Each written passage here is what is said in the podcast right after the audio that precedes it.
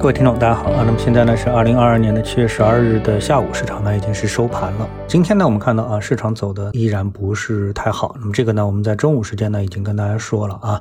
那么我们今天关注到这么的一个消息啊，有一家房地产公司，它叫荣信中国。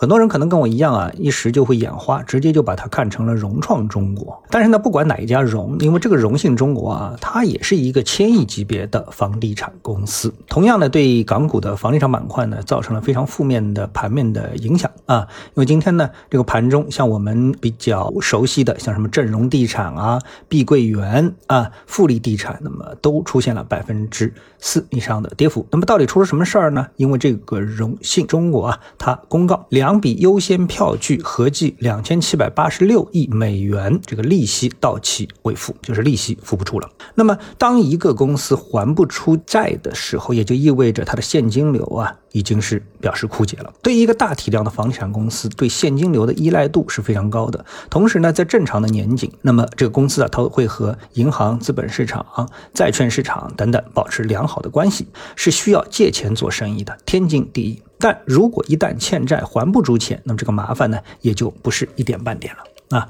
最近呢，关于港股的房地产板块的负面信息呢也是非常的多，比如说就有一条，像恒大物业、佳兆业集团等等，共六家房企是被调出了港股通标的的证券名单。那么这就意味着呢，内地投资者不能再通过港股通购买上述股票啊。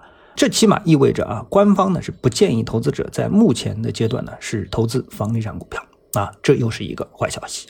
那么就在这几天呢，我们看到还有一则让人非常震惊的消息，就是国内多地传来业主因为所购的房产啊烂尾，就是买了这个楼，但这个楼不造了啊，停工了。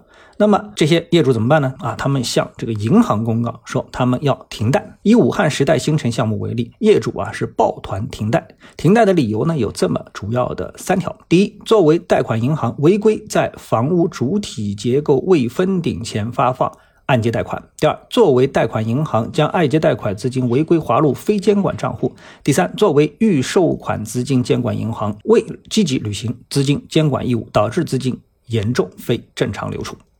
那么这就起码有三条。好，那么我们呢一直强调啊，在我们国家，我们一直强调一定要以事情本身的是非曲折来判断一件事的是非。什么意思呢？就是不要武断的去判断一件事情。因为作为购房者啊，大家就是可以有代入感啊。作为购房者，完全按照法律的流程支付了首付款，到合法的银行办理了贷款的业务，然后呢，现在是房子拿不到，每个月还要按时还贷。这个对于普通的老百姓而言，显然是不可接受的。因为购房者没有犯一点错，相反，对应的房地产公司不说，银行和监管部门责任却是显而易见的。如果上述三个问题不能给出有说服力的答案的话，那么这个事情恐怕也难以简单的了解啊。这里刨除这个事件本身就影响力而言，作为潜在的购房者啊，不是这个事情已经参与者啊，而是潜在的这购房者，可能就又多了一个新的想法，就是新房不可靠。啊，如果买房子还是买二手房比较靠谱。那么虽然呢，现在根据有关的法律设定，那么一手房的房价要比二手房啊便宜很多。但是呢，从本金跟房子安全的角度来说呢，二手房安全性呢又远远的高于一手房啊。原来这个都不是问题，对吧？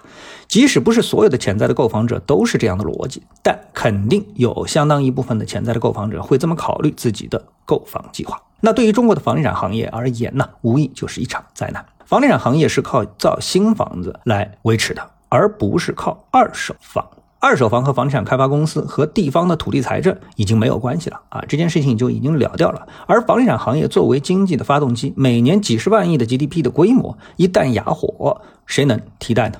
啊好，我们最后呢来谈一下这个市场啊。今天市场到了收盘的时间呢，跌幅呢是又有所扩大啊。以创业板为例，显然继续维持着单边下行的格局，反弹乏力啊。两市的成交量首跌破了万亿水平啊，这个是一个非常显著的一个标志啊。技术破位的信号呢继续在加强当中。那么在板块方面呢，我们看到医药和芯片啊是领跌的，今天啊，那么芯片呢也是赛道之一，这个大家都知道。而医药板块本身啊，在这轮行情中的涨幅就不大，这次呢又被摧残了一把。那么市场短期的人气呢，确实是非常的让人担忧。好，今天节目呢就到这里，我们下次节目时间再见。